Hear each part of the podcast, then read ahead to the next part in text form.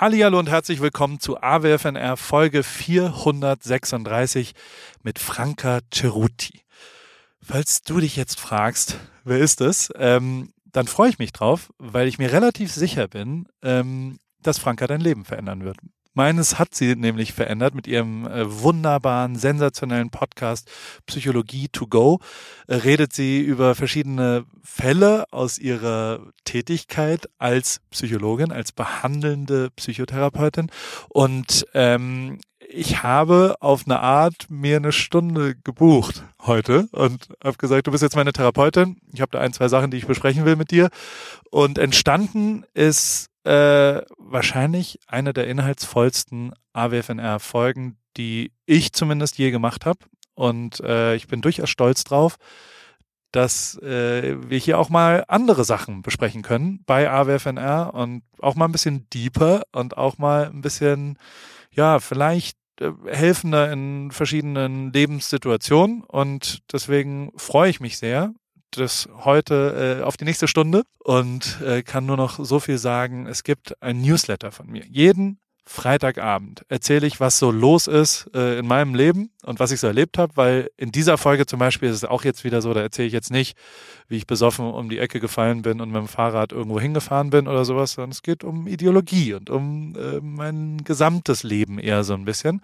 Äh, wenn dich aber das Erstere ein bisschen mehr interessiert, dann solltest du Post von Paul abonnieren, postvon.paulripke.com. Da schwalle ich jeden Samstagmorgen nach deutscher Zeit dich voll, äh, was ich gerade so erlebt habe und da gibt's Name-Dropping von dem Who is Who der Hollywood-Partys, mit wem war Drake da, was war mit der Hochzeit von Kylie und was hat sonst irgendjemand, Will Smith, äh, wie war es beim Guru in Indien. Das alles gibt's bei Post von Paul und heute nicht bei AWFNR. Deswegen äh, lege ich dir das sehr ans Herz, dass du dich da auch äh, abonnierst ähm, äh, bei dem Newsletter. Den gibt's auch in Audioform. Also es ist nicht nur geschrieben, sondern auch äh, in Audioform schwalle ich da in das Mikro rein. Und jetzt viel Spaß mit AWFNR 436 mit Franka von Psychologie to go. Paul, Paul, Paul, Paul, Paul. Paul, Paul, Paul, Paul, Paul, Paul, Paul, Paul, Paul,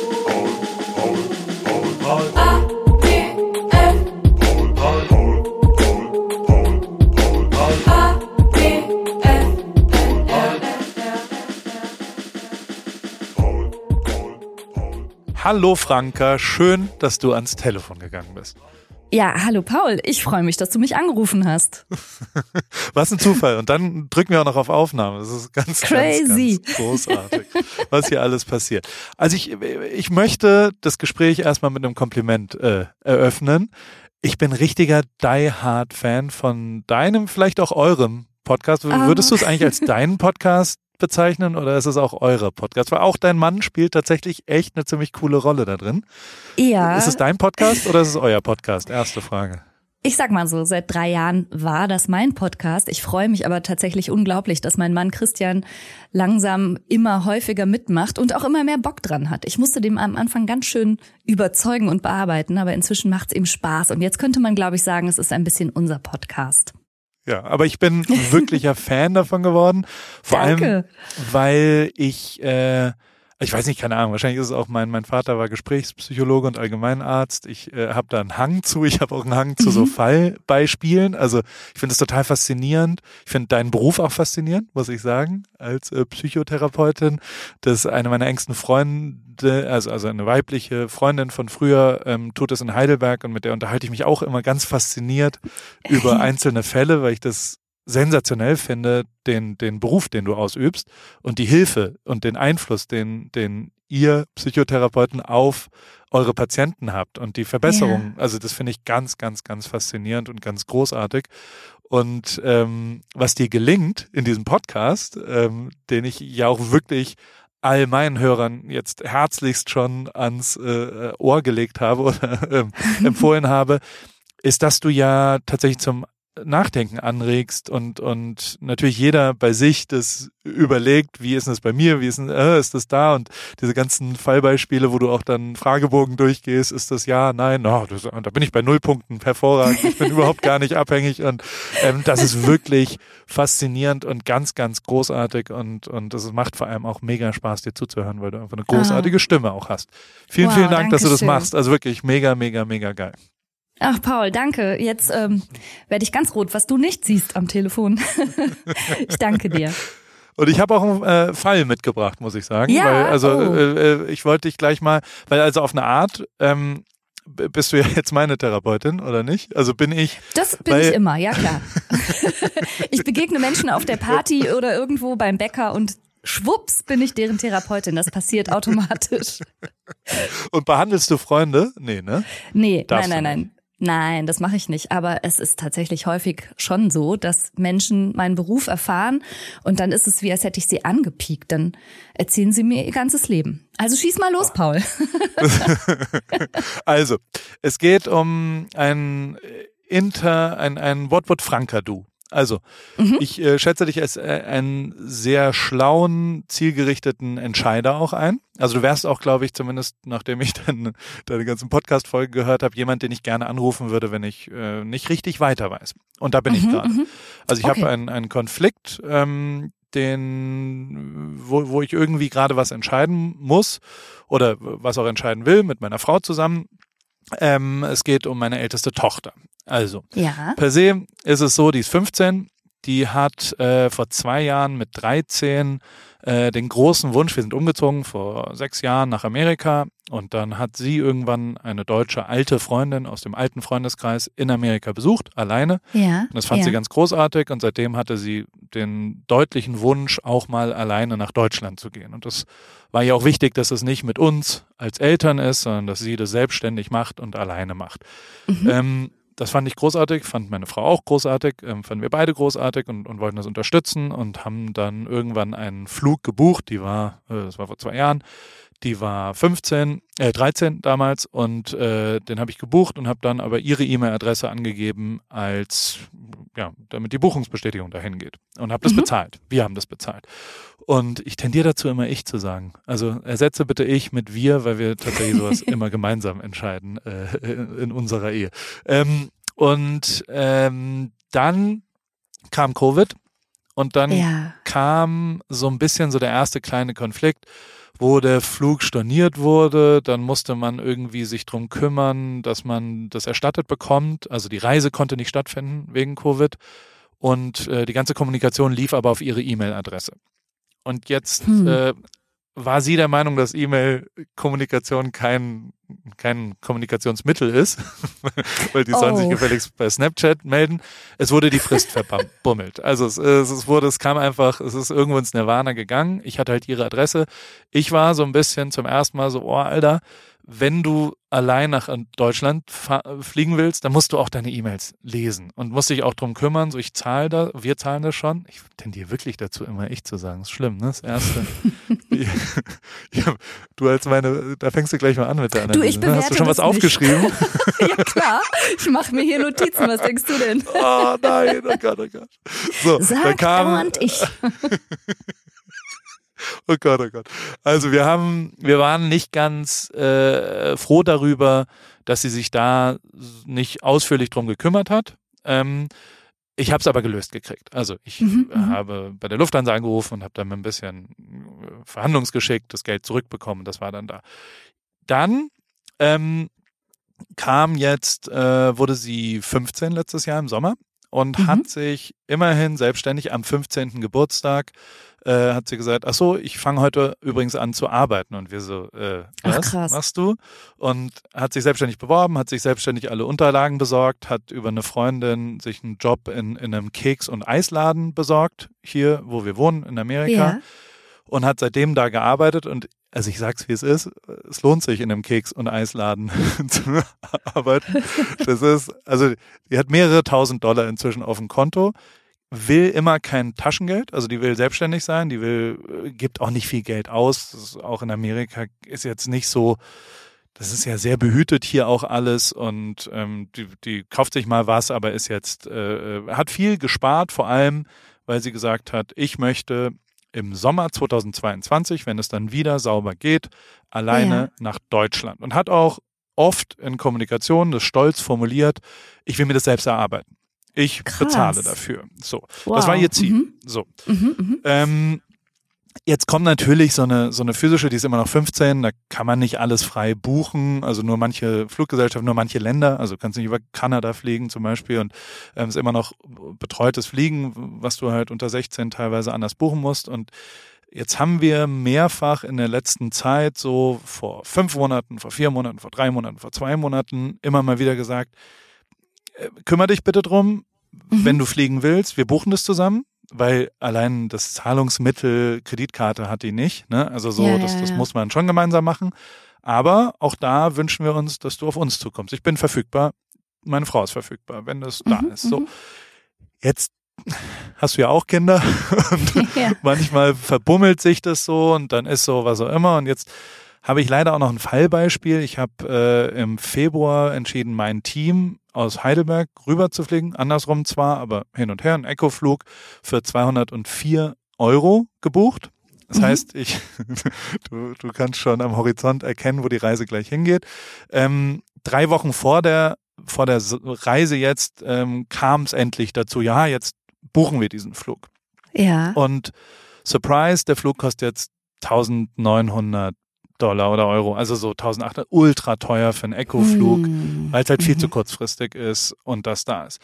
Zusatzinformation, ähm, ich habe mit meiner Frau ausgemacht gehabt, dass wir das toll finden, dass sie das selbst sich äh, erarbeitet hat, aber eigentlich nachdem sie den Flug gebucht hat, ihr sagen wollen, wir übernehmen den Flug. Mhm, finanziell. So, ähm, das haben wir aber nicht formuliert. Mhm. So. Und jetzt bist du gerade ähm, im Zweifel. Genau. Was, Will ich das wirklich? Was mache ich mhm. jetzt? Und wie sauer kann ich eigentlich sein, dass sich so spät, also sagen wir es mal so, ich wurde sehr sauer und habe gesagt, oh, Alter, drei Wochen davor sich jetzt erst drum zu kümmern, ist echt nervig. Ähm, gleichzeitig ist es aber ja auch ähm, ihr Geld. Also und, und sie ist schon so ein genau. bisschen so, was willst du eigentlich von mir? Ich habe ein Jahr lang gearbeitet und ich frage mich dann, wie viel nehme ich ihr auch weg von dem eigenen Erfolg und äh, das ist schon auch was, was mich ja, ja. grundlegend sehr beschäftigt. Wie wie verhalte ich mich als als Vater, ähm, der ja durchaus ein zwei Kontakte hat vielleicht zum Beispiel. Also so ich komme aus der Musik, ich habe viel Musik fotografiert, ich äh, habe viele Alpha-Männer gesehen, die mit ihren Söhnen auf den Materia-Gästelisten aufgetaucht sind und hm. finde ich auch äh, den Kindern so ein bisschen die Chance genommen haben, was selbst zu entdecken und eine eigene Leidenschaft zu entdecken, wenn man so ganz immer äh, da ist und alle Jobs besorgt und alle, ja, genau. alle Bands schon kennt und immer sofort. Also da, da kann man gar nicht sich sehr, also wenn man sehr viel macht als, als Vater, und jetzt rutscht es ein bisschen in die Vaterposition, aber erstmal, ähm, what would Franka do? Was, äh, was soll ich hier? Es gibt ja verschiedene Möglichkeiten. Übernehmen wir das, übernehmen wir das nicht? Äh, muss sie die Lektion lernen und was Teures bezahlen? Wie formuliere ich das? Was ist der richtige Weg? Weil ich einerseits natürlich das toll finde, dass sie selbstständig arbeitet. Das finde ich wirklich ja, mega, ja. mega cool. Und ähm, andererseits mich aber trotzdem darüber ärgert, dass man, sagen wir, reden wir mal über 1000 Euro unnötig ausgibt. Ja, verstehe ich total. Also, what would Franka do als Mama? Also erstmal muss ich sagen, ich bin total beeindruckt von deiner Tochter, dass die mit 13 Jahren und dann ja eigentlich nur durch Covid gebremst schon solche autarken Ziele hat und dass sie das so formuliert, dass sie das auch alleine machen möchte. Und daraus schließe ich, dass sie tatsächlich ein sehr selbstständiges äh, Mädchen ist, eine junge Frau und dass sie sich auch selbstständig einen Job gesucht hat und all das.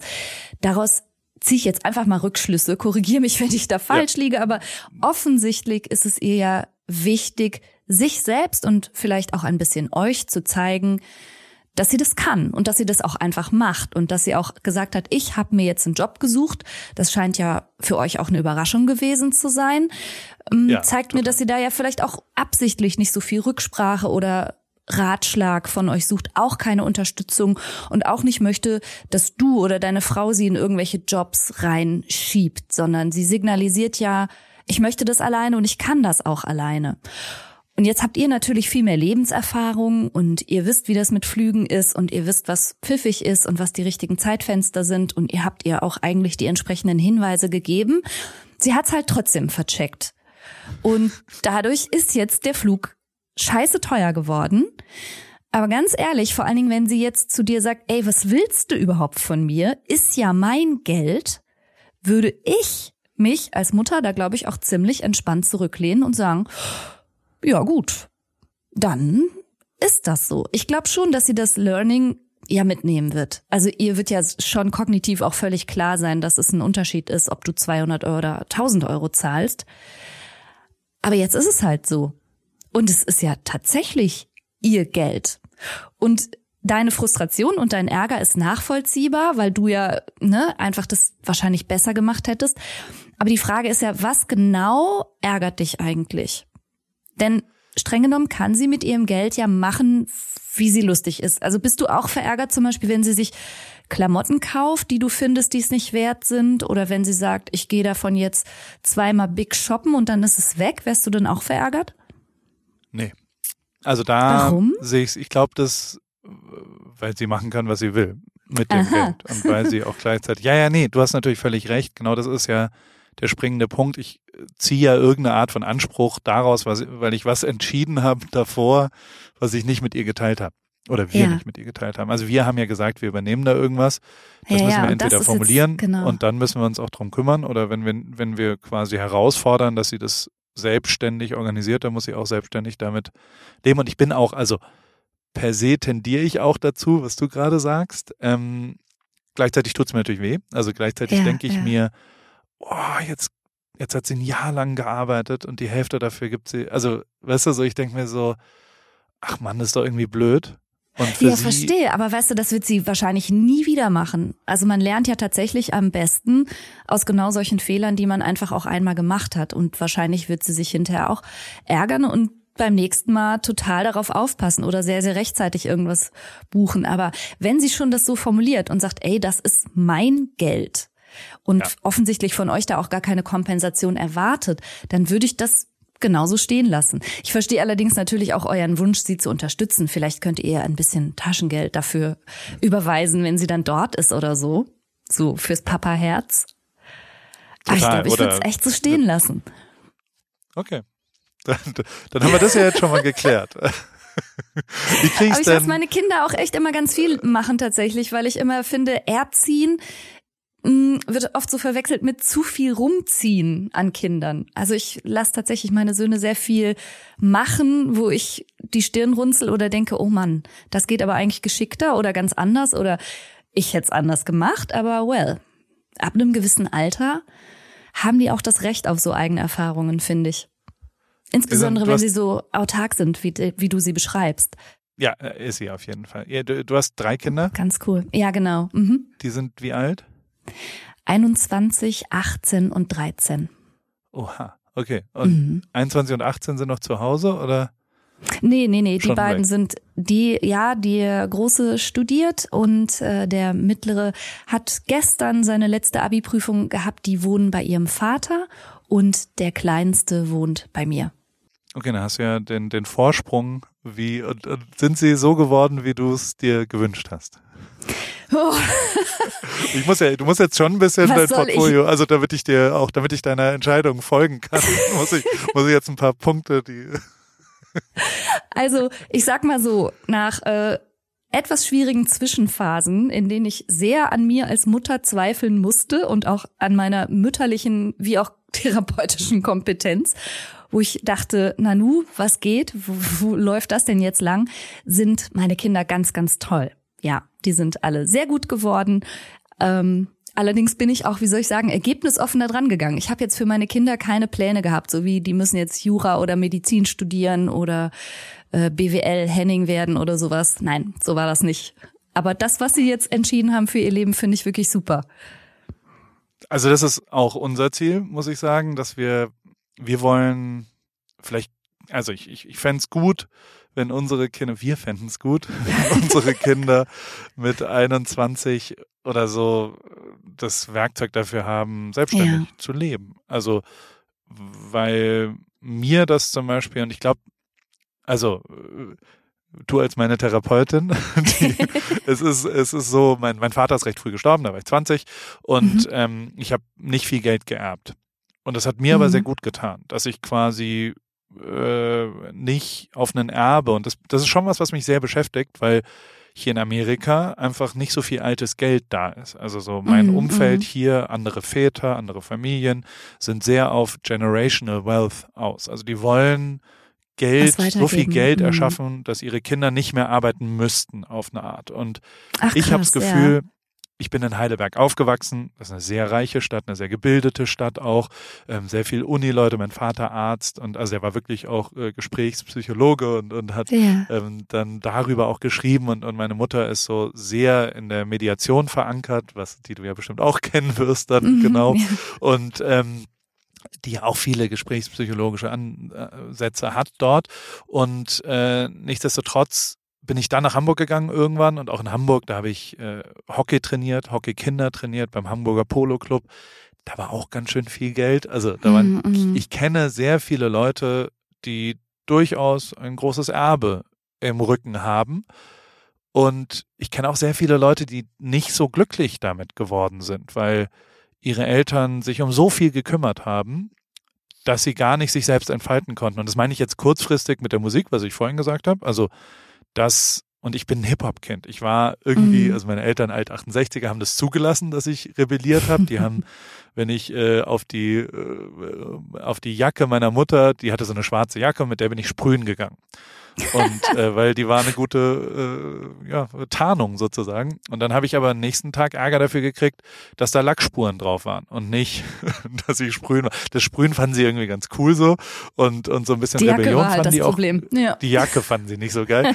und ähm, per se ist es halt so, dass das aber trotzdem äh, ich, glaube ich, die Möglichkeit hatte, ähm, auch verschiedene Leidenschaften auszuprobieren mhm. und irgendwann was zu finden, in dem ich wirklich aufgehe und mit dem ich bis heute glücklich bin. Also bis heute bin ich am allerglücklichsten, dass ich irgendwie meine Passion gefunden habe, die ich gar nicht so richtig benennen kann und die hat was auch mit Familie zu tun, die hat was mit mhm. auf, aufregendem Leben zu tun, mit Abwechslung und sowas. Das würde ich als meine Passion äh, bezeichnen. Das liegt aber daran, dass ich eben nicht genau den gleichen Weg beruflich wie meine Eltern gegangen sind und auch daran, dass meine Eltern mir eben nicht die Praktika besorgt haben und ja, über ja, genau. den Lions Club gesagt haben, mach mal das und das oder gesagt haben, hey, ich kenne da jemanden. Also so meine Eltern kannten Wolf Biermann. Herzlichen Glückwunsch. Ja. Das hat mir nicht so viel gebracht als Hip-Hopper. Weißt du, also so, ich wollte, ähm, wie kriegen wir das mit unseren? Also es wirkt ja. Genau, diesen, diesen generational wealth, was du gerade angesprochen hast. Ich sehe das tatsächlich insofern ein bisschen kritisch, als dass die Kinder so jeder Notwendigkeit enthebt, dass sie sich irgendwohin mal strecken müssen.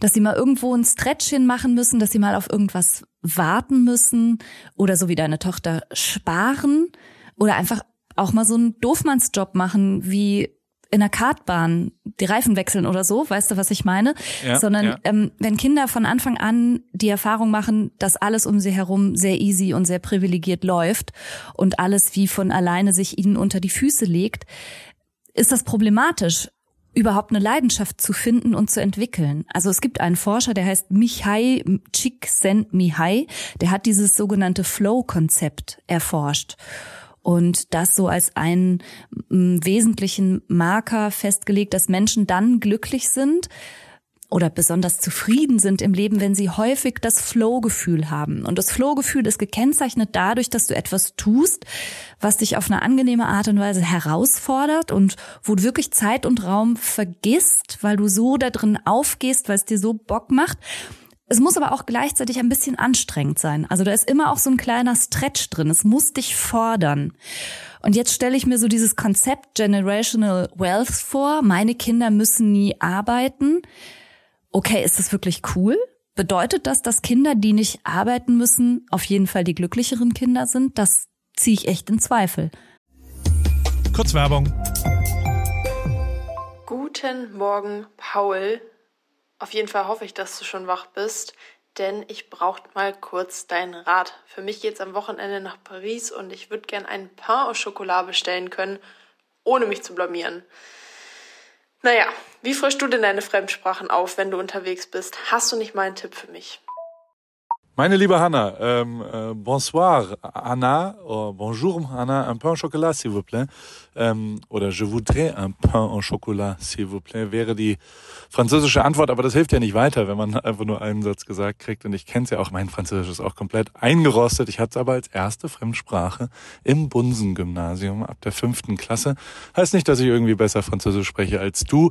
Ich habe aber einen brühheißen, super guten äh, Tipp, weil ich kenne das Problem, äh, fremde Sprachen lernen ist heute einfacher denn je und zwar mit Bubble, die preisgekrönte Sprachlern-App mit Sprachkursen für 14 Sprachen, Englisch, Spanisch, Italienisch, Französisch, Portugiesisch und Türkisch.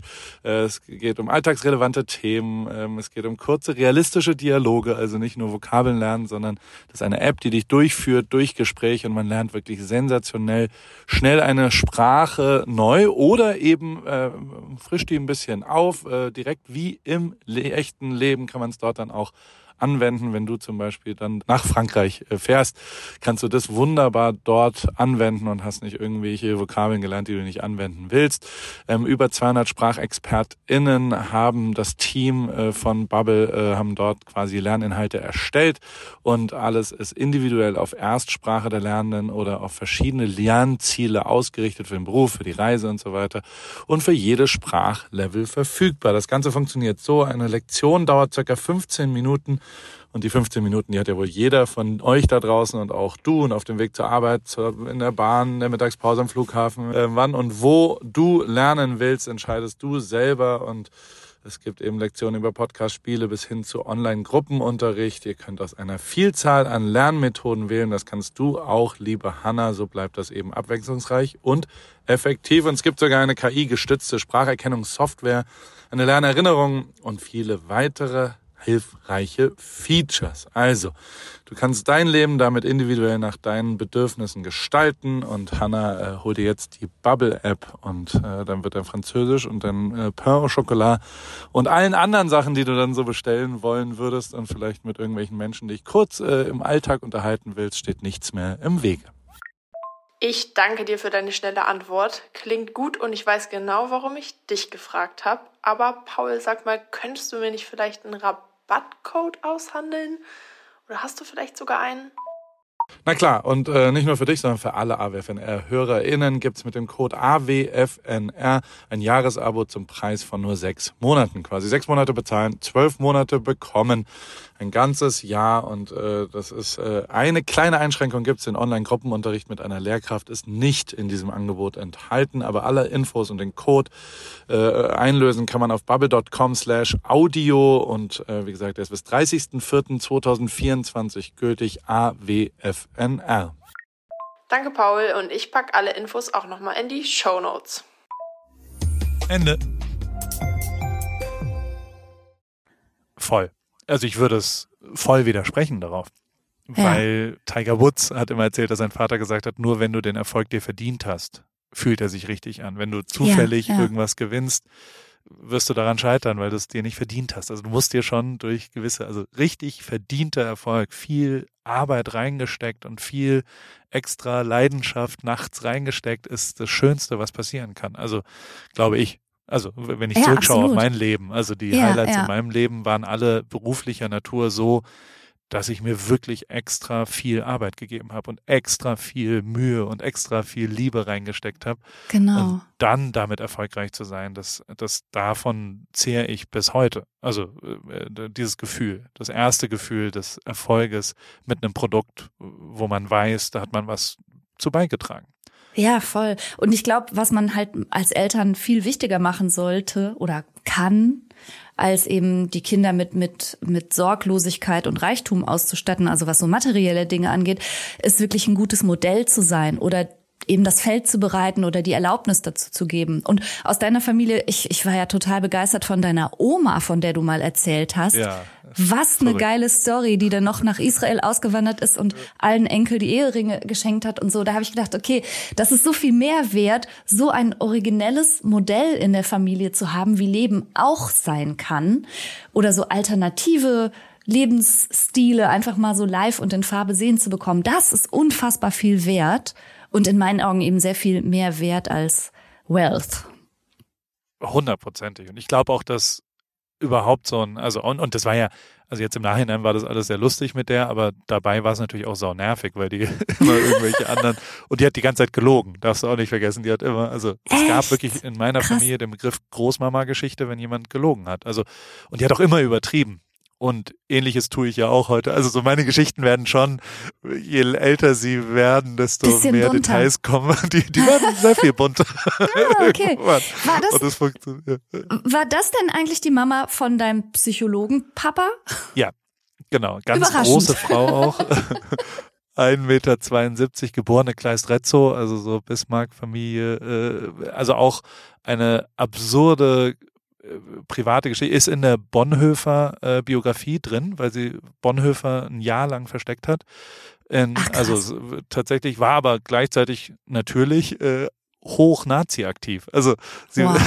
sie hat, also völlig, ist dann schizophren schon der richtige Begriff? Ähm, Ist- wahrscheinlich nicht, aber, aber zumindest, dass sie dann hinterher äh, sich dem Judentum zugewandt und nach Israel ausgewandert ist, finde ich in dem Zusammenhang psychologisch natürlich mega interessant. Es ist nicht unbedingt Absolut. schizophren, aber es ist doch vielleicht irgendwie eine innere Wiedergutmachung oder sowas. mit Rabbi Gotthold. Die hat einfach immer Männer um den Finger gewickelt gekriegt. Das hat sie sehr, sehr gut gemacht. Und Rabbi Gotthold ist auch mit 74 äh, zu Füßen gelegen und hat sehr viel möglich gemacht. Unter anderem auch wirklich ähm, eine Fake Bar Mitzwa für mich. Also die hat wirklich allen erzählt, dass ich jüdisch wäre und hat zum 13. Geburtstag mich eingeladen nach Jerusalem. Und meine Eltern hoch links aktiv äh, haben äh, Israel nicht akzeptiert als Land äh, damals. Und haben, sind nicht mitgegangen, haben meinen älteren Bruder mitgeschickt, der acht Jahre älter ist und ähm, ist mit mir dahin, der war 19 oder was auch immer 13 plus 8 ist, 21 eher. Und äh, hat, dem war alles egal, der hatte lange Haare und war Heavy Metaler und ähm, und die haben Warum nicht so richtig nicht? gecheckt, was da passiert und irgendwann war klar, warte mal kurz, Paul ist nicht zu dem, um die Religion, die hat natürlich gesagt, ich möchte meinem Enkel die Religion, meine Religion näher bringen. Und als Alt-68er im Prinzip haben meine Eltern gesagt, ja gut, da wollen wir jetzt auch nicht. Der Ja. eigenen Beziehung wollen wir ja jetzt nicht im Weg stehen, deswegen lassen wir das zu. Und äh, womit sie aber nicht gerechnet haben, ist, dass die einfach allen erzählt haben, ich wäre jüdisch. Und ich habe, also es gibt so Videoaufnahmen von mir an der Klagemauer, wo meine Großmutter ganz selig rechts im weiblichen Bereich steht und sich anschaut, wie ich fake bete mit einer Torarolle aus der Synagoge links unten aus der Klagemauer vor Nein. 200 Leuten oder sowas. Also und so konntest du den. Text? Nein, ich habe nur, Rabbi Gott hat halt gesagt, tu einfach so, murmel irgendwas und nicke. So, sag Nein. mal.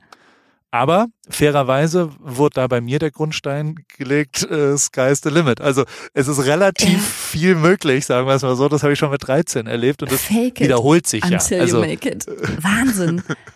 deswegen, das, das war schon, also ne, klar hat die mich unfassbar geprägt und also und auch mein Bruder geprägt und so weiter. Ne? Mein Bruder, weil wir gerade über Schizophrenie geredet haben, da bist du der Meinung, dass sagt man psychologische Defekte? Ja, ne, das ist der Fachbegriff dafür, oder? Wir, wir sprechen von Störungen, was jetzt auch Störung, kein erheblich okay. schöneres Wort ist, ne? Also Okay. ja. Mhm. Eine psychologische Störung, ist die genetisch äh, sichtbar? Wie, wie meinst du genetisch sichtbar? Also wenn ich jetzt einen Bluttest machen würde, könnte ich dann sagen, du hast Depression? Nein. Oder Bis wie meinst zumindest, du? Also, weil, weil ich glaube, also wenn ich das richtig verstehe, äh, vertritt mein Bruder die These und hat auch gerade ein, ein, ein Paper veröffentlicht, dass er genau das Schizophrenie-Tendenz-Gen entdeckt hat anscheinend. das der forscht jetzt. Schizophrenie-Tendenz gehen, okay, wow. Ja, keine Eins Ahnung. davon. Und Ja. es gibt ja zwei Lager, oder? Also per se, jetzt wird's von mir äh, Küchenpsychologie, gibt's nicht ein Lager der, der Grundvoraus, also äh, du, du hast es in dir, ob du und dann Genau. geht's nur darum, ob's ausbricht oder es gibt quasi das zweite Lager des Ablaufes, es kommt je nachdem, was dir halt in den letzten 20 Jahren passiert ist, Traumata, verschiedene andere Sachen, die führen dazu dass das. Äh, Ach so, äh, na, ich glaube, das, das ist eigentlich relativ äh, unstrittig, dass es eine genetische Prädisposition auf jeden Fall gibt, die man hat oder eben nicht hat. Ähm, das gilt für Neurodermitis, für Bluthochdruck, für Haarausfall, für nahezu alles. Das hast du entweder geerbt und das liegt dir in den Genen oder nicht. Aber zum Beispiel jetzt bei Neurodermitis, ob du dann wirklich regelmäßig neurodermitische schwere Schübe bekommst oder nicht, hängt eben auch von anderen Faktoren ähm, ab. Also deiner Ernährung zum Beispiel oder deinem Stress oder sowas. das heißt, es gibt so ein multifaktorielles Geschehen die Gene sind das eine, aber dann eben immer auch die Umwelt, in der du groß wirst, unter anderem auch Traumata, die du gehabt hast. Und das wird angenommen für psychische Erkrankungen eben auch. Also auch für Schizophrenie oder auch für Depressionen nimmt man an, dass es eben eine genetische Veranlagung quasi gibt, plus ein um, eine Umwelt oder Ereignisse oder Stress im weitesten Sinne, der das dann auslösen kann, dass es dann wirklich zum Erkrankungsgeschehen kommt. Das heißt, es muss nicht zum Tragen kommen, selbst wenn du die Veranlagung hast. Aber es kann. Aber es wäre mir jetzt neu, dass es das eine Gen gibt. Deshalb war ich gerade so äh, verwirrt. Es ist gefährliches Halbwissen von mir auf jeden Fall. Ich habe das Paper nicht. Also er macht vor allem Statistik. Also er ist Professor, ah, okay. Doktor, Doktor und mhm. ähm, forscht eben am äh, im Moment. Ach, dann weißt du da bestimmt mehr. und und ich finde es mal ganz interessant und äh, äh, verfolgt es nur. Ich also ich versuche dann die Paper zu lesen. Er hat jetzt ein Paper wieder veröffentlicht. Das ist, glaube ich, das was Mediziner teilweise tun in der Forschung, ne? Paper ja, ja, ja, genau. Ich äh, äh, bin auf dünnem Eis hier auf jeden Fall. Ähm, und natürlich ist es ja nicht so hü oder hot und jetzt ist es hier und ciao und jetzt weiß man es, irgendwo die Wahrheit liegt ja zwischendrin, aber ja, genau. Ja. Ich fand es ganz interessant. Du, cool. wir haben die Möglichkeit, immer mal wieder äh, Fragen zu stellen von unseren Zuhörern. Und die können wir hier mhm. so einspielen. Und ich dachte, ähm, das könnte, vielleicht können wir denen helfen in ihrer Entscheidung, weil manchmal haben die, ja, ich kenne die Fragen allerdings auch nicht. Also nur Simon kennt die Fragen, der spielt die jetzt einmal äh, kurz hier ab und dann können wir einmal drüber sprechen, was wir dem jungen Mann oder der jungen Frau, je nachdem wer es ist, äh, ja. raten würden, oder? Okay, cool, ja, super. Hallo, hier ist Moritz und ich bin 20 Jahre alt. Und meine Frage wäre tatsächlich, bald steht für mich der erste große Umzug an. Ich beginne eine neue Ausbildung in der, äh, ja, in der Stadt außerhalb meines Wohnorts. Und ich, natürlich freue ich mich einerseits riesig darauf, andererseits bin ich aber auch ein bisschen demütig und natürlich auch ein paar Sachen, irgendwie, vor denen man einen großen Respekt hat in der neuen Stadt, ganz ohne Menschen, die man dann kennt. Habt ihr vielleicht oder hast du vielleicht irgendwelche Tipps? Ähm, um diese Angst einem ein bisschen zu nehmen oder diese Ungewissheit. Oh. Ich glaube, demütig ist da das falsche Wort, sondern er, er, er, ist eher, oder? Also er hat ja wahrscheinlich eher ein bisschen Angst davor, wie, wie man in so einer neuen, ja. ja, ach Moritz, I feel you. Ja, das kann ich total gut nachvollziehen. Möchtest du zuerst sagen, Paul? Was möchtest du dem Moritz raten? Alles wird gut. Also man unterschätzt, glaube ich, wie, und da würde ich auch wieder meine Kinder zitieren, unsere Kinder mhm. zitieren. das ist wirklich, oh Gott, oh Gott, oh Gott. Ähm, ich glaube, das, was am besten aufgegangen ist in der gesamten Erziehung äh, der letzten 15 Jahre, ähm, ist, dass wir bewusst uns ja entschieden haben, als die zwölf und sechs waren, ähm, die zwei Mädchen, auch einen Bruch in deren hm. normalen Ablauf zu haben und eben nicht in Hamburg nach Volksdorf zu ziehen und alles ist perfekt, sondern mal äh, eine neue Sprache, einen neuen Freundeskreis und das auch noch zwölfjährig ist auch gar nicht so leicht und ähm, das ist aber der Grund, warum ich zumindest meine Kinder erheblich selbstständiger wahrnehme, weil sie das tiefe Vertrauen haben, ja dass sie das Zeug dazu haben, neue Freunde, eine neue Sprache und einem neuen Ort, äh, neuen, ja, neues soziales Umfeld zu finden. Und da sind wir als Eltern tatsächlich relativ stolz drauf, ähm, weil genau das das Ziel war von diesem Umzug. Total gut. Und dem, dementsprechend würde ich Moritz sagen, ey, äh, mach dir überhaupt gar keine Sorgen. Ähm, das, das, das Fachliche, also die, die, ich, ich bin immer fassungslos, wie ich gehe hier jeden Mittwoch, gibt's Run Club. Um 18 Uhr kommen hier jeden Mittwoch zwölf mal zwölf mal 30 mal auch nur fünf Leute zusammen, die alle sich krass überwinden mussten, aber die alle Ja. das gemeinsam hatten, dass sie da jetzt hingehen. Und die sind natürlich alle immer nervös am Anfang und sind auch so, was auch immer. Da sind Jobs entstanden daraus, da sind Freundschaften entstanden. Genau. Sport verbindet am aller, aller krassesten. Also wenn es irgendeine Laufgruppe, irgendeine Art von sportlicher Aktivität gibt, wo man da hingeht, irgendein Vereinswesen, was so sensationell ist, auch als 20-Jähriger kannst du ja dritter Herren Tennis spielen oder was auch immer dein Sport ist, lieber Moritz. Das ist der Weg in neue Freundeskreise und ich finde es immer faszinierend, zumindest in meinen letzten 25 Jahren habe ich darüber immer und also ich habe meine ganze Fotografiekarriere auf der Tatsache, dass ich einen Fußballtreff sonntags organisiert habe. Den habe ich irgendwann selbst organisiert und dann hat da jemand mitgespielt, der dadurch das Vertrauen hatte, dass ich auch ein Fotoshooting äh, leiten kann. Und ähm, dementsprechend also Sport, Sport, Sport und Sport und Sport. Ist meine Antwort. und du? Ja. Oh, ich würde sagen, lieber Moritz, du stehst jetzt gerade zum ersten Mal in deinem Leben an dem Punkt, an dem du frei und selbst entscheiden kannst. Und das darf einem auch ein bisschen Angst machen und ein bisschen Nervosität ist auch völlig okay. Und da, wo das Leben bis dato immer so ein bisschen durchgetaktet war, Kindergarten, Grundschule, Schule, man macht halt, was man macht und man macht das, was alle aus dem Wohnort machen. Da wird man ja nicht groß gefragt. Und selbst die Schwellen hast du ja schon gemeistert, Moritz. Und jetzt darfst du dich zum ersten Mal selbst entscheiden und nimm die Aufregung einfach ein bisschen mit, das ist okay, aber lass dich davon nicht lähmen und auch nicht verunsichern oder denk schon gar nicht, dass die Verunsicherung ein Zeichen dafür ist, dass du jetzt was Falsches tust oder das besser nicht tun solltest, sondern ist so ein bisschen wie die Aufregung vor dem Sprung vom Drei-Meter-Brett. Wenn du das einmal gemacht hast, wird's easy, denn du wirst ganz, ganz schnell, und das ist manchmal eine Sache von Stunden, dass du an der Uni Leute triffst, zum ersten Mal in der Vorlesung sitzt oder im Seminar und allen geht's gleich. Und alle haben das Bedürfnis, schnell in ein nettes Gesicht zu gucken und jemand kennenzulernen. Und das wird auch dir gelingen, so wie nahezu allen anderen vorher auch. Und vielleicht noch ein kleines Add-on, noch ein Ripkey to Success, Komplimente. Also habt ihr Ja. ja bei Franka auch jetzt gerade, ge- also so funktioniert ja, wenn man erstmal Komplimente macht, das mache ich immer. Und da bin ich mir nicht zu schade, egal wem, und das ist vielleicht auch das Amerikanische in mir, auch mal zu sagen, hey, mega Outfit, was du da anhast, Ja. oder sau cool. Also das natürlich hilft es in der Kommunikation am Anfang die Nervosität äh, zu überwinden, ganz stumpf Komplimente zu machen. Ja, absolut.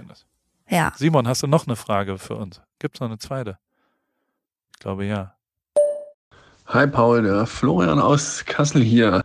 Wenn du ein Lebensmittel wärst, welches wäre es? Da habe ich eine Ein-Wort-Antwort. Kaffee. Ich, ich wäre nicht nur Kaffee, ich vermute, das kommt der Realität nahe. Ich laufe und High-Dosis Koffein. Das äh, habe ich wiederum in meinen Genen als halbe Finnin. Die Finnen sind nämlich das Volk, das am meisten Kaffee trinkt auf der Welt. Das weiß keiner, ist aber wahr. Und Ja. Kaffee, Finnen Kaffee, Kaffee. Äh, das weiß ich, weil ein sehr enger Freund von mir, der, der Formel 1 Der Fahrer ist. Valtteri, ja. Genau, und der fährt auch sehr viel. Und was auch krass ist und was ich ihm nicht glauben konnte, ist, dass die Finnen zum sechsten Mal in Folge zum glücklichsten Volk, der, also zum glücklichsten Land. Natürlich. Der Und zwar, World also- Happiness Report hat's enthüllt. Na klar. Ganz ja. klar Nummer eins Finnland. Und zwar sechs, Ja- sechs Jahre in Folge. Und ich sehe da Zusammenhänge. Kaffee, Kaffee, Kaffee und happy. Oh, das stimmt tatsächlich. Und du? Oh, das, äh, weiß ich nicht. Die, die, also ich, äh, ich, es- wie, wie kommst du denn auf, also wie hast du das jetzt gelöst für dich? Du hast gesagt, was magst du am liebsten? Oder weil, also mein Gehirn triggert, welche Eigenschaft von irgendwelchen, also erstmal Aussehen. Wie sehe ich aus? Da, da, keine Ahnung, Wombat wäre ein Tier, aber ähm, keine Ahnung, so ein Kaktus vielleicht oder also so, ich habe ja viele Haare im Gesicht und bin jetzt Aber es ging jetzt der- schon um Lebensmittel. der- Ich glaube, Kaktus fällt da nicht drunter. Ach so, oh Gott, ja stimmt, natürlich. Mhm. Äh, und dann, aber dann geht's ja, du bist ja dann sofort auf Eigenschaft und Ich Ja. bin einfach auf, mein hauptsächlicher Konsum besteht in Doppelpunkt und dann habe ich das gewählt.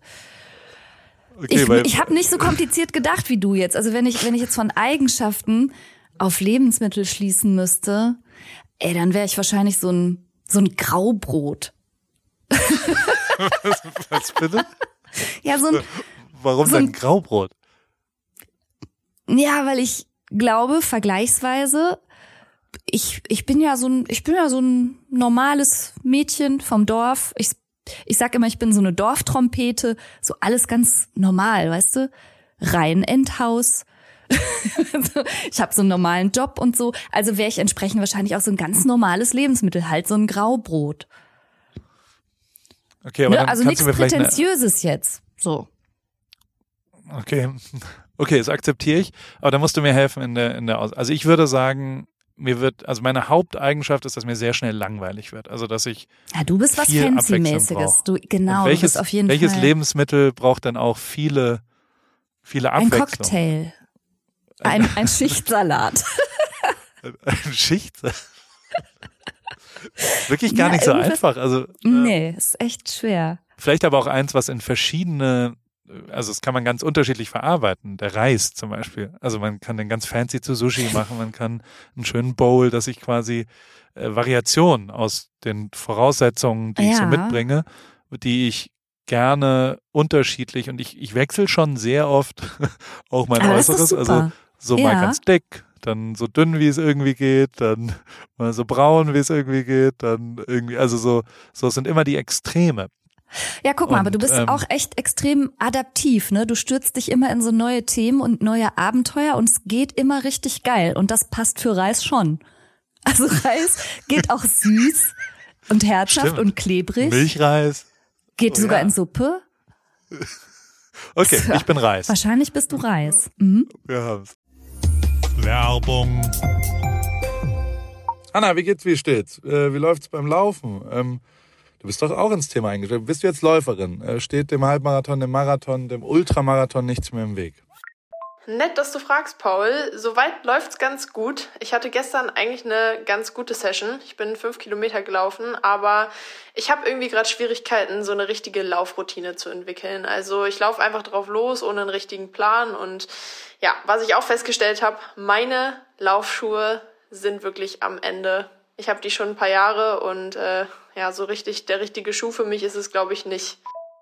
Du, ja, äh, also ich stand ja auch am Anfang der Laufkarriere letztes Jahr und also mein Leben hat's verändert. Ich glaube, deins wird's durchaus auch verändern, vor allem wenn du stetig rangehst und eben mit kleineren Läufen auch den Tag versüßt, weil jeden Tag, an dem du ein bisschen laufen gehst, ist ein besserer Tag. Aber es geht natürlich schon auch sehr um die richtige Sportausrüstung, besonders der richtige Laufschuh ist eine ziemlich entscheidende Rolle, nicht nur zum Thema Wohlfühlen und als Equipment, sondern auch als Motivation. Okay, verstehe. Danke für die Tipps. Aber sag mal, hättest du vielleicht auch eine bestimmte Schuhempfehlung für mich? Ja, äh, hundertprozentig. Äh, Adidas Supernova ist der Schuh meiner Wahl für dich. Auf Salando gibt's den äh, auch für alle AlltagsläuferInnen, die mit äh, diesem äh, Fragen konfrontiert werden, gibt's genau eine richtige Antwort, glaube ich. Den Adidas Supernova steht eben für Super Komfort. Und äh, falls du dich fragst, was macht denn so super den Supernova? Ähm, der ist in Sachen Dämpfung, Passform und Komfort in einem perfekten Mix abgestimmt und dadurch super für alle, die einen zuverlässigen, leichten Schuh zum Laufen suchen und vor allem für jedes Level. Kilometer für Kilometer, super Komfort, Supernova. Und das ist ja tatsächlich echt eine ziemlich entscheidende, also letztes Jahr war das ja auch so, dass äh, wir unterschiedliche Schuhe bei Adidas testen durften und auch den Supernova haben wir da vielleicht auch schon mal ein bisschen gesehen. Insofern, ähm, das ist genau der perfekte Schuh zum Reinkommen, zum Trainieren. Wenn man dann wirklich einen Halbmarathon und einen Marathon, ein Rennen äh, rennt, kann man vielleicht sich noch was gönnen, aber erstmal damit der perfekte, zuverlässige, komfortable Laufschuh. Den gibt's wie gesagt auf Salando und äh, vor allem in neuen Farben. Ich danke dir, Paul. Schaue ich mir direkt an und für die ZuhörerInnen packe ich die Infos auch wie immer in die Shownotes. Ende. So, jetzt gab's noch einen zweiten Teil der Frage, den hören wir uns jetzt auch noch mal einmal kurz an. Mhm. Und jetzt ein bisschen diepere Frage. Wenn du eine Sache auf der Welt verändern dürftest, was wäre das? Oh. Ladies first, Franka. Ja, komm. Was würdest du verändern, wenn du eine Mm. Sache verändern könntest? Ja, das ist jetzt natürlich total so eine Weltfrieden für alle, kein Hunger mehr Frage. Mm, Und sofort alle CO2-neutral schalten. Aber was darf man denn da jetzt korrekterweise sagen? Waffen abschaffen. Ja, sowas, ne? Ja, und Wenn dann, es eine Eigenschaft wäre an Menschen, also wenn du quasi eine Gabe, eine psychologische äh, Eigenschaft, wie zum Beispiel Demut oder ja, ah, das ist schön. Oder Ja, ja, welche ja, würdest du, wenn, wenn du so plus zehn jedem geben könntest? Ich, äh, da hätte ich nämlich eine Antwort. Soll ich erstmal Ah, antworten? echt? Ja, dann bitte fang du an. Ja, das finde ich aber eine sehr schöne Herangehensweise, ja. Mhm. Hundertprozentig Mut. Also wenn jeder plus zehn Mut wäre, das würde, glaube ich, der Menschheit gut tun, weil ich oft sehe, dass Leute nicht mutig genug sind, weil sie zu viel Angst vor negativer Antwort und zu viel, also auch ich Yes. habe heute noch Angst, wenn ich was Neues starte, wird es funktionieren, wird es gut sein, aber habe halt irgendwann, weiß nicht, beim Klavierspielen als Zehnjähriger gemerkt, okay, wenn ich aber das geschafft habe, dann ist es irgendwie auch ganz cool und ähm, daraus habe ich äh, mehr und Mut baut sich auch so auf. Also man wird ja schon mutiger, Indem man Mutiges Vertrauen tut. in den Genau. Ja. Und, und äh, ich glaube, mehr Mut äh, wäre was, was ich zumindest glaube, der Menschheit gut tun würde. Mega. Also meine Antwort wäre fast die gleiche. Meine Antwort wäre Sisu. Das ist das finnische Wort. Oh ja. Oh, kenne ich. Ja. Kennst du das Konzept? Tatsächlich, das kennt Natürlich. fast niemand. Ja, das, das besagt ja auch, auch Mut, aber auch ähm, so eine Art der Welt zu begegnen, ja, so selbstbewusst und in sich ruhend und gelassen. Gleichzeitig hat das auch was von Durchsetzungsfähigkeit und sich nicht so schnell verunsichern lassen, auch nicht so schnell einen Rückzieher machen. Also Sisu wäre, ja, das wäre super, wenn die Welt ein bisschen mehr Sisu hätte. Deswegen sind die Finnen auch so froh, weil sie halt ein bisschen gelassener und auch, also ich habe es auch immer langfristiger äh, interpretiert, also vor Mhm. allem aus der Formel 1 halt raus, weil da, da haben wir immer genau darüber äh, kleine Videos gemacht, Krass. um das zu ja, erklären. wirklich.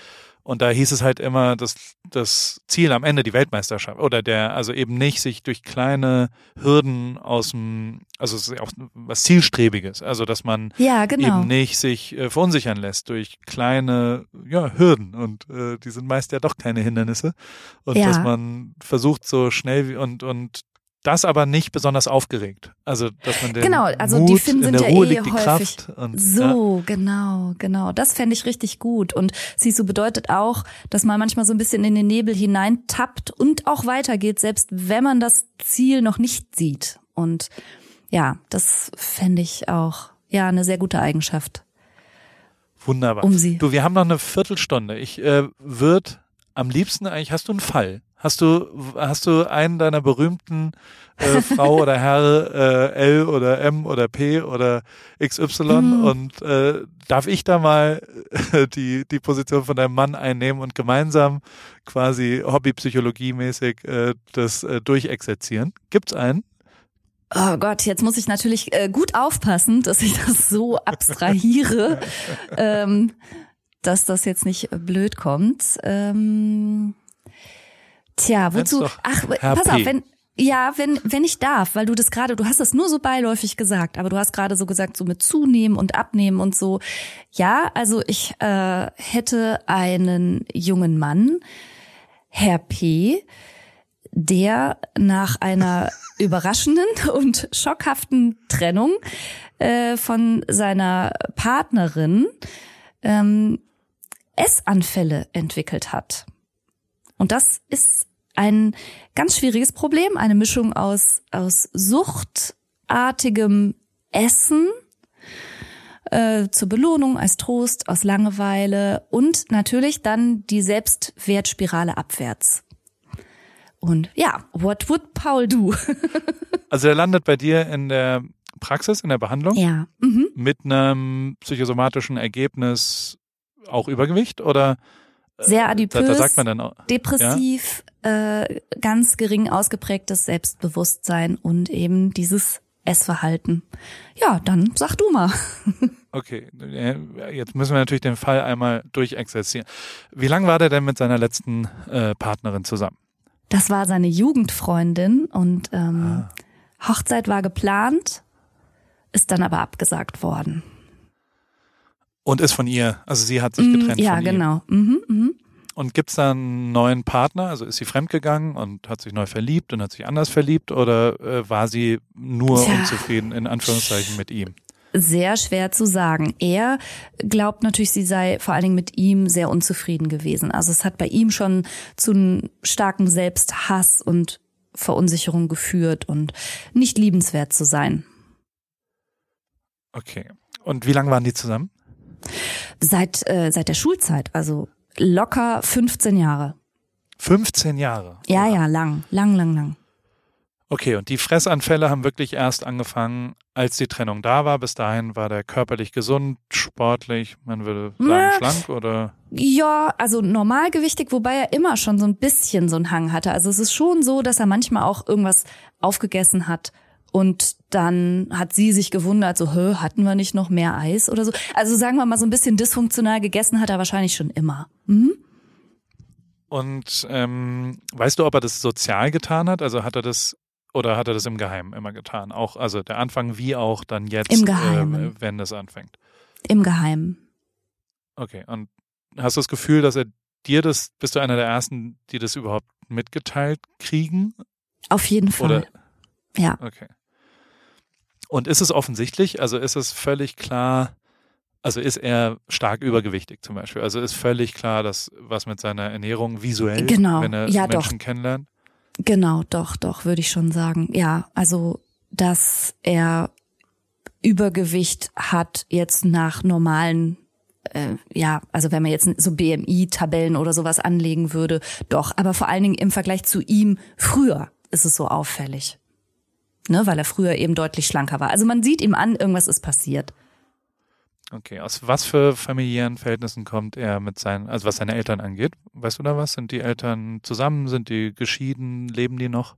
Seine Ähm, eigenen Eltern? gut bürgerliches äh, Elternhaus. Die Eltern sind zusammen. Mm, Allerdings jetzt, da besteht jetzt nicht so ein ganz warmes Verhältnis. Das war tatsächlich eher die Familie seiner Ex-Freundin, wo er sehr angedockt hatte und sich auch sehr familiär angenommen fühlte.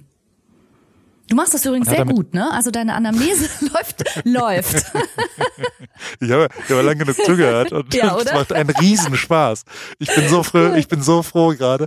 Ähm, hat er denn, hat, also, äh, hat er denn noch Kontakt zu den äh, ehemaligen Schwiegereltern oder ist der Kontakt auch Nein, abgebrochen? gar nicht. Der Kontakt ist total abgebrochen. Auch seinerseits, weil er so verletzt war über die über die Trennung und jetzt im Grunde so gar nichts mehr damit zu tun haben will. Er möchte auch nicht erinnert werden. Er also er wohnt jetzt auch woanders, er fährt noch nicht mal mehr in den Ort. Das ist ein riesiges schmerzhaftes Thema für ihn. Ja, da muss er natürlich ran, ne? Hm. Also, wobei ich, also da kann ich dir, da, da wer du als meine Therapeutin ist, also zum Beispiel war ich bis heute einmal am Grab von meinem Vater oder so, bei Ach, der Geburt des ersten Kindes und will da auch nicht hin. Und das ist auch fein für mich. Also würde ich jetzt so sagen. Ja. Kann ja auch sein, dass du dazu sagst, nee, das ist nicht fein. Da solltest du einmal im Jahr hingehen. Und also Ach, da mache ich keine Regeln auf. Das ist wirklich Okay. super individuell, wie Leute das so handhaben. Das kommt halt echt auf die Motive an. Aber du sagst, wenn du ein schmerzhaftes Thema mit etwas hast, musst du ran. Habe ich dich richtig verstanden? Also Ja. du sagst, wenn er etwas vermeidet, muss er drauf zu.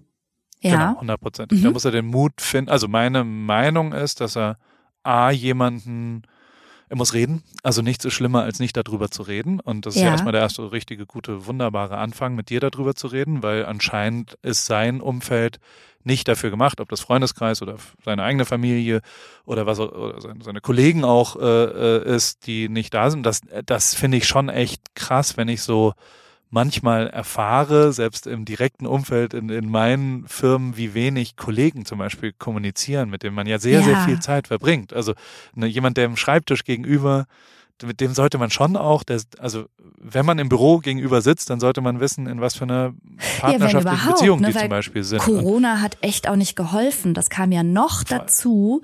Das war ja für viele so eine richtige Einsamkeitshölle, muss man sagen, dass du noch nicht mal den Kollegen am Schreibtisch gegenüber hattest. Also das kam noch dazu.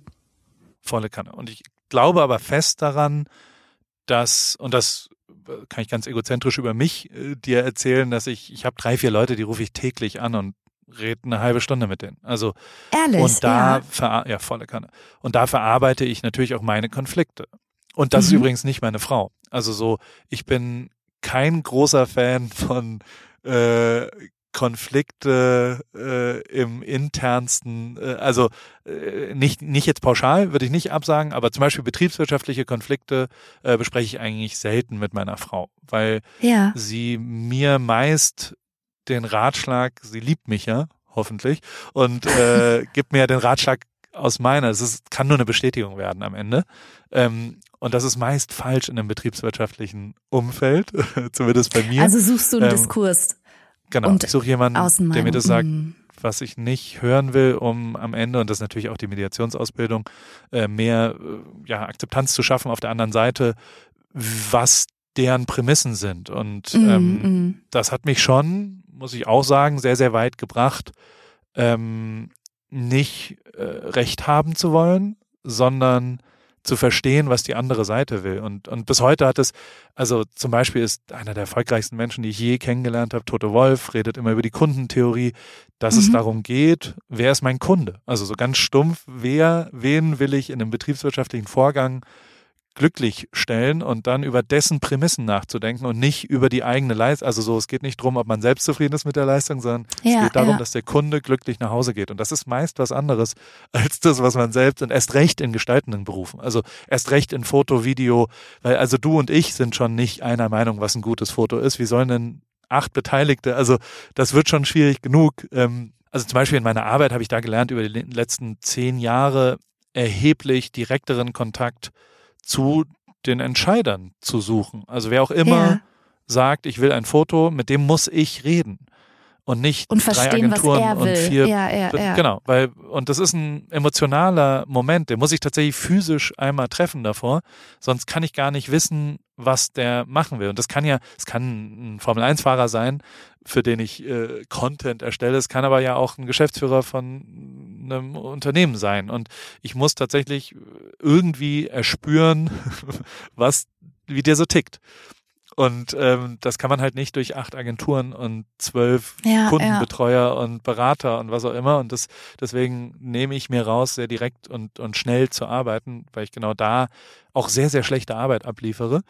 Und ähm, dementsprechend ist, ist das, glaube ich, mit Sicherheit was, äh, äh, was ich, was für mich sehr, sehr gut funktioniert, dass ich nicht betriebswirtschaftliche Konflikte mit meiner Frau, sondern mit drei, vier anderen Leuten und die mir wirklich auch fast immer was anderes geraten haben, als ich hören will, muss ich ja, auch ja, ja. ehrlich zugeben und das aber natürlich immer was mit mir gemacht hat, weil die andere Seite immer eine unpopulärere äh, Meinung vielleicht erstmal ist, aber ähm, ein Verständnis für die und äh, bis heute, ich habe jetzt zehn Jahre keinen Rechtsstreit mehr gehabt, ne? Also so, ich habe auch keinen Rechtsanwalt mehr bemühen müssen, weil ich äh, der Meinung bin, dass wenn man Leute anruft, äh, man relativ schnell eine Lösung bekommt, wenn man ja, auf der anderen Seite total, zuhört. Das ist total gut, was du, was du sagst. Also, weil mein Herr P. macht ja quasi das Gegenteil. Also er fühlt sich genau. verletzt und er geht tausend Prozent in die Vermeidung und er sucht gar kein Gespräch mehr und er sucht auch keinen Kontakt mehr und er fühlt sich abgeschnitten. Und du würdest ja sagen, ey, geh drauf zu und such dir Leute, mit denen du drüber sprechen kannst. Ich meine, er spricht jetzt genau. mit mir. Das ist doch schon mal ein guter Anfang. Ja, absolut. Aber was du so, so machst, ist ja auch dir den Diskurs und die Gegenmeinung nicht nur einzuladen, sondern da auch wirklich drauf rumzudenken. Und das ist natürlich echt schon, ja, sehr fortgeschrittenes Niveau, wenn man das kann, ne? Weil die meisten Leute ja. haben ja impulshaft, wenn die eine Gegenmeinung hören, machen die die Schotten dicht und das wollen sie ja. nicht. Also das ist schon echt eine Qualität, glaube ich. Und würdest du weil also, was ich nicht machen wollen würde, wäre mit der Ex-Freundin das zu konfrontieren, weil da gibt's mhm. nichts zu gewinnen. Der Konflikt ist durch mhm. und da gibt's auch nichts gerade zu rücken und da gibt's auch keine klärenden Gespräche mehr, sondern das ist ja, das betrifft ja wirklich nur ihn und genau. seinen Umgang mit diesem, ist es dann ein Trauma oder mit der Verletzung oder ist das die Definition eines Traumas? Was ist? Die, die Definition von einem Trauma ist eigentlich streng genommen, dass eine lebensbedrohliche oder potenziell lebensbedrohliche Situation entweder selbst erlebt oder bezeugt wurde. Also dass man direkt daneben stand, während jemand lebensbedrohlich ähm, in seiner körperlichen Gesundheit und Integrität bedroht war. Also das bezeichnet ein psychologisches Trauma eigentlich. Aber es okay. gibt auch Mikrotraumata. Lass uns nicht drauf rumreiten. Er ist sehr, sehr und, verletzt auf jeden Fall. Genau, und du äh, gehst aber jetzt in die Behandlung mit ihm. Das ist ja ein erster Ansatz. Mhm. Und wirst, wie sieht die aus? Du führst mit ihm Gespräche einfach nur darüber, du hörst zu wahrscheinlich viel, oder? Ich höre jetzt, genau, ich habe jetzt am Anfang natürlich erstmal zugehört und auch so ähnliche Fragen gestellt wie du und versuche jetzt gerade einen Plan zu machen und ähm, der Fokus liegt aber auch viel äh, auf dem Essen und auf dem Essverhalten. Hast du dazu auch noch einen Tipp? Denn er Also ist aus Ver- Trost, aus Langeweile, aus Alleinsein. Kann ich Wir reden heute so viel über Lebensmittel, ne? Wir als Lebensmittel. Er muss, er muss Reis werden. Sag ihm. Er muss Reis to werden. Success, werde Reis. Nein, aber die, ähm, ja, es ist natürlich schon schwierig, wenn du da in so einem Kreisel bist, wo du immer wieder, also wo du ja auch alleine bist. Also mir, boah, also da, da, da, da, da ist die Grenze meiner, meiner Ratgeberfähigkeit absolut erreicht. Ähm, ich, ich könnte nur erzählen, dass ich äh, für mich es besser funktioniert, wenn ich einen gewissen externen Druck ähm, verspüre tatsächlich. Also wenn ich Mhm. Und ob das nur drei Freunde sind, ich denen sage, ich werde jetzt ein, eine Woche kein Fleisch essen oder was auch immer, wenn ich weiß, ähm, wenn ich Das jetzt hast kurz du doch davor auch schon bin, mal Fleisch gemacht, oder? Genau, Hast du nicht ich mal ein Jahr lang kein Fleisch Ja, gegessen. genau, und, ja, ähm, Und äh, diese, diese unter, also inzwischen benutze ich das als psychologisches Mittel, mir gewisse Aufgaben aufzuerlegen, von denen ich weiß, dass ich auch, äh, wenn ich dann kurz vorm Kippen bin, äh, und das ist schon was, also ich bin ein, ein sehr suchtgeprägter äh, Mensch, also so, du kriegst mich innerhalb von fünf Minuten dazu, mit dir einen Drink zu nehmen oder ein Bier zu trinken, obwohl ich Ja. fest der Meinung bin, weil ich immer äh, das, das Soziale und, und immer fasziniert auch bin und, und Menschen total mag und das total toll finde, ähm, ähm, sich zu verbrüdern. Und äh, das habe ich sehr gemeinsam mit, mit Materia, einem meiner besten Freunde, der, der eben auch irgendwo reingeworfen wird und Ja, mit ja. acht Freunden da rausgeht. Und das, das, das macht mir Spaß. Da fühle ich mich am lebendigsten, wenn ich sowas mache. Und deswegen bin ich natürlich auch sehr suchtgefährdet, einfach per se, ob das Ja. Fettsucht oder was auch immer ist. Ähm, dementsprechend brauche ich externe Faktoren, die mich in den Momenten dann dran erinnern, nein, das lohnt sich. Und ähm, Du machst eine Challenge draus und du suchst Genau. dir quasi auch Zeugen, die die Challenge bezeugen, um dich so ein bisschen extern da m, bei der Stange zu halten, damit du auch dran bleibst. Korrekt. Und dann ist Das es ist schon cool, so, ja. dass ich mich, während ich das dann durchziehe, mir völlig klar ist, und das visualisiere ich schon sehr oft, ähm, was der Erfolgsmoment dann ist. Also so dieses, Das ist auch super. Die, ja. und ob das die acht Kommentare sind oder die, also natürlich, ich habe 20 Kilo abgenommen jetzt in diesem Jahr seit seit dem ersten ersten oder was auch immer. Und wenn ich jetzt in Hamburg unterwegs bin eine Woche, dann eröffnet jeder das Gespräch mit, oh, krass, du hast ja abgenommen. ja. Und das sich zu visualisieren und das einem klar zu machen, ist ja erstmal egozentrisch und selbstverliebt und asozial eigentlich, hilft mir Nee. aber dabei durchzuhalten, wenn ich irgendwas machen muss, dass das ein Ziel gibt, dass es tatsächlich sau cool ist. Und da ist das größte Lob, muss ich auch sagen, ist meine Frau tatsächlich, die Mhm. immer mal wieder sagt, das ist echt krass, wie du Sachen durchziehst. Aus Ach, vollem schön. Herzen und so weiter. Und äh, das hilft mir am allermeisten, wenn es oft, weil die kriegt natürlich mit, wenn es kurz vorm, ach komm, scheiß drauf, ähm, dann, dann weiß die das schon Dann ganz gut äh, einzusetzen und, und stichelt mich dann nochmal final an. Und äh, diese, diese Erfüllung, die man natürlich hat, dass man wirklich Leute beeindruckt mit Durchziehen von Sachen und ob das Sport ist oder ob das Ernährung ist oder ob das was auch immer ist und Veränderung auch, weil also ja, ja. das meinte ich ja schon auch mit dem Mut, dass, glaube ich, wirklich ganz, ganz, ganz viele Leute nicht äh, wissen, wozu sie fähig sind und wie sehr sie Ja, sich genau. verändern könnten. Aber Und- ganz ehrlich, was du gerade gesagt hast mit dem inneren Film, den du laufen hast, du hast das jetzt gerade so abgewertet und gesagt, das so egozentrisch und selbstverliebt und so. Äh, Gar nicht, möchte ich total widersprechen. Ich finde das ein absolut gutes und wirksames Mittel, wenn Menschen das schaffen, sich ihre Zielzustände möglichst klar wie ein inneres Video, wie ein Film vorzustellen. Ich bin tatsächlich überzeugt, dass das unfassbar hilfreich ist, den inneren Kompass auf etwas auszurichten, wo man hin will. Und das entfaltet dann nämlich auch so einen gewissen Sog. Also du machst dir selber Druck, indem du dir Zeugen suchst und eine Challenge draus machst und einen gewissen Gruppendruck aufbaust von außen. Aber ich glaube, der Film, den du dir machst von deinem Erfolg, das ist der Sog, der dich von innen auch noch zieht. Und dann hast du Push und Pull. Und das finde ich super wirksam. Macht Sinn. Vielen Dank. Ich habe noch eine letzte Frage. Coole dich, Supervision. Danke, Paul. Ja, Supervision, sagt er. Oh. Ja. Meine Mutter macht die ganze Zeit Supervision und mein Vater hat auch immer.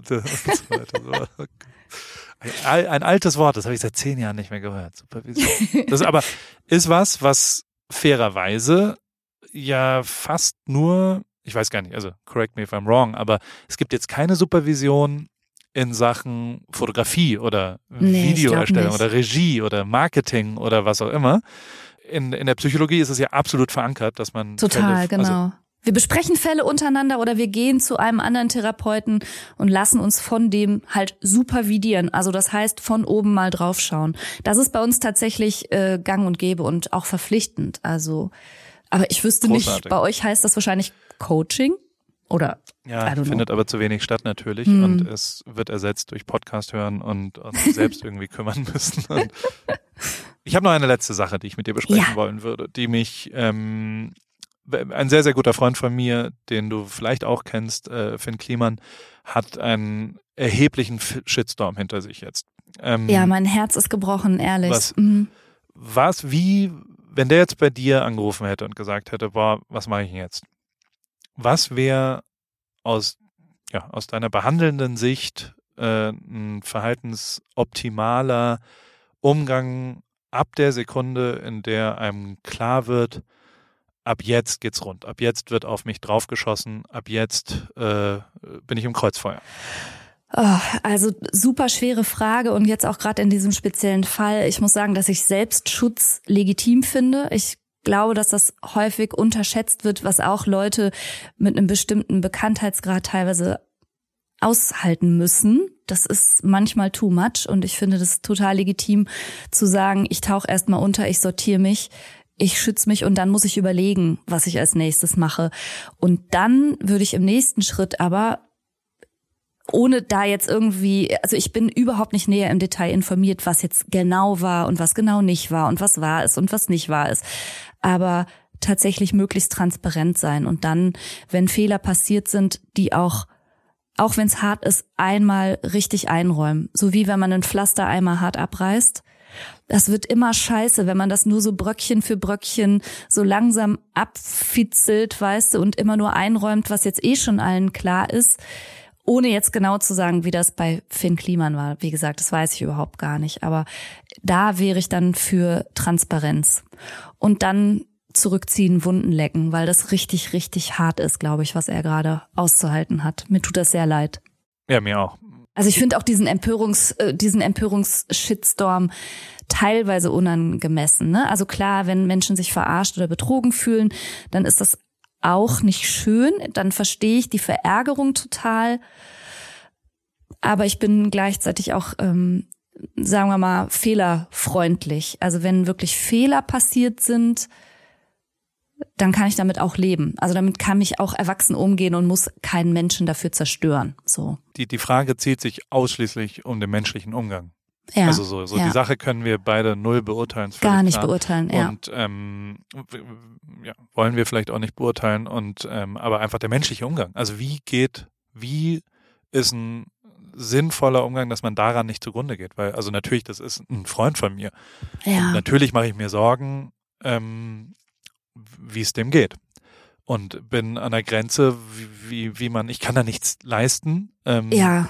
Ich, ich versuche immer krampfhaft sofort irgendwas Positives äh, zu sehen. Mm, und mm. irgendwas Positives ist ja äh, auch eine Berichtigung, die vielleicht da passieren. Also so, so wie kann man daraus jetzt irgendwas lernen und wie kann man daraus mhm. auch als Person eben unbeschädigt, also so, so, dass man nicht wirklich erhebliche äh, Einschnitte, zum Beispiel könnte man ja auch sagen, so Handy aus als mhm, allererstes. Ja, ja das meine ich mit weg. Selbstschutz. Ja, und ja. Äh, erstmal gar nicht versuchen, damit umzugehen, sondern, sondern weil, weil ab einer gewissen Menge macht es ja auch keinen Sinn mehr, sich Kommentare und Beleidigungen durchzulesen. Ähm, oh, ja, Menschen sind, deswegen. ja, ja, also ich glaube, Menschen sind das, ähm, also das Stichwort an der Stelle, was ich, was mir immer einfällt, ist Ambiguitätstoleranz. Und das bedeutet, in sich auch mal einen Zwiespalt aushalten zu müssen und auch mal aushalten zu müssen, dass es nicht nur schwarz und weiß gibt und gut und böse und Leute sind entweder der so der totale Superheld oder der Vollarsch, sondern dass das alles ein bisschen differenzierter ist. Und zu dieser Ambiguitätstoleranz sind viele Menschen überhaupt gar nicht in der Lage. Und dann stürzt du ab und wirst vom Idol zum bestgehassten Menschen innerhalb von Minuten. Aber eben die Zeit darüber mal ein bisschen genauer nachzudenken oder gleichzeitig alles, was, was derjenige vielleicht auch gut gemacht hat, trotzdem weiterhin wertschätzen zu können und zu sagen, ja, okay, das und das war ein Fehler und super uncool, gar nicht gut, davon bin ich enttäuscht. Gleichzeitig kann ich aber weiterhin anerkennen, dass das und das und das richtig super war. Und diese, dieses innere Spannungsfeld, dazu sind Menschen wenig bereit und Erst recht nicht im Internet und erst recht nicht, wenn sie das in 140 Twitter-Zeichen packen müssen. Da wird dann einfach nur noch ausgekübelt und dann wird's wirklich sehr schnell sehr böse. Und das ähm, ist aber eher so ein allgemeines Zeitphänomen, glaube ich, dass Menschen nicht so Lust haben, ja, komplexer zu denken. Es ist so wie in Filmen, in Hollywood-Filmen. Da gibt's gut, böse, Peng, Ende. Aber so ist das Leben halt nicht. Und wie, wie verhalte ich mich als Freund? Als Freund würde ich immer Gesprächsbereitschaft signalisieren, aber auch akzeptieren, wenn im Moment ähm, kein Gespräch gewünscht ist. Aber das gilt ja auch eh immer in Freundschaften. Ja. Also ne, nett mal schreiben und anbieten, so hey, ich bin auf jeden Fall da, melde dich jederzeit. Ja, das würde ich, denke ich, machen. Okay. Vielen Dank. Gerne. Vielen Dank auch für, für die, darf ich das jetzt wirklich Supervision nennen? Naja, klar. Wir die Folge also, Supervision mit Franka. Supervision, ja, also gerne.